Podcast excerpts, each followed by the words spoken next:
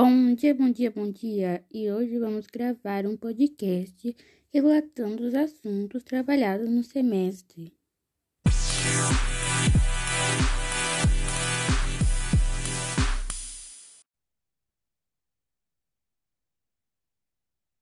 Eu vou falar sobre a história da língua portuguesa. O latim era a língua oficial do antigo Império Romano e possuía duas formas o latim clássico, que era empregado pelas pessoas cultas e pela classe dominante, poetas, filósofos, senadores, e o latim vulgar, que era a língua utilizada pelas pessoas do povo. O português originou-se do latim vulgar, que foi introduzido na, na Península Ibérica pelos conquistadores romanos. Damos o nome de neolatinas às línguas modernas que provêm do latim vulgar. No caso da Península Ibérica, Podemos citar o catalão, o castelhano e o galego-português, do qual resultou a língua portuguesa. Identidade cultural é a relação entre o indivíduo e grupo envolvido, o compartilhamento de patrimônio comum, religião, arte, trabalho, festa, esporte, etc. Ela é um conjunto de hábitos imaleáveis de elementos que formam a cultura identitária de um povo, ou seja, que faz com que o povo se reconheça enquanto agrupamento cultural e se destaque dos outros. Identitária cultural brasileira. A identidade cultural brasileira são atribuída à miscigenação ocorrida entre branco, negro e indígena, sendo elas samba, feijoada, caipirinha, religião de matriz africanas e culturas sertanejas.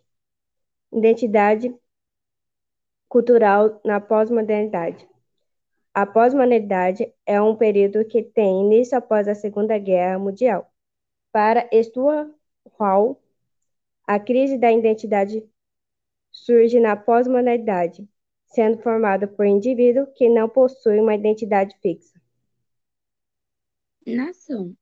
São grupos de pessoas que compartilham a mesma cultura, costumes, idiomas, características e, tra e tradição histórica.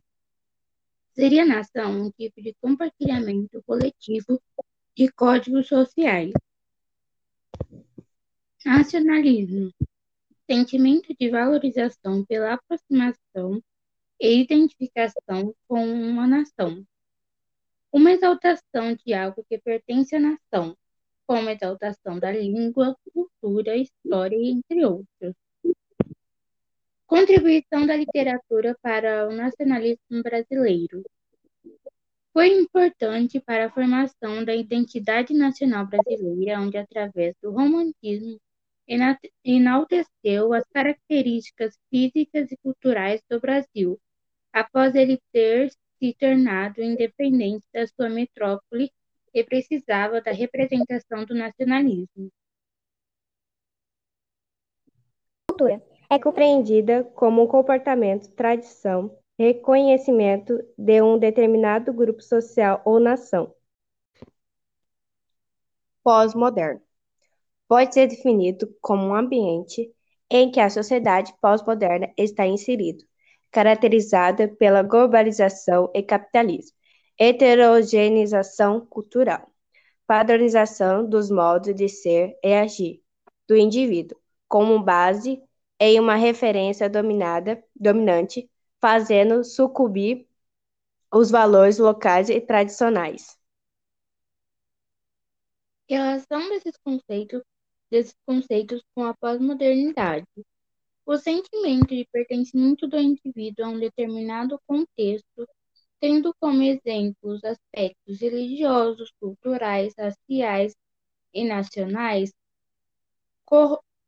corroeram-se em nossa sociedade pós-moderna, em, em virtude das transformações condicionadas pela sociedade atual no processo de globalização onde prevalece o individualismo, nacionalismo, hedonismo e consumismo. A identidade é fragmentada e transformada, misturando e unindo culturas, estilos e tendências, além do multiculturalismo e pluralidade, mistura entre características de cada cultura, fruto da globalização, possibilitando o desenvolvimento de novos sujeitos que assumem várias formas de, de identidade.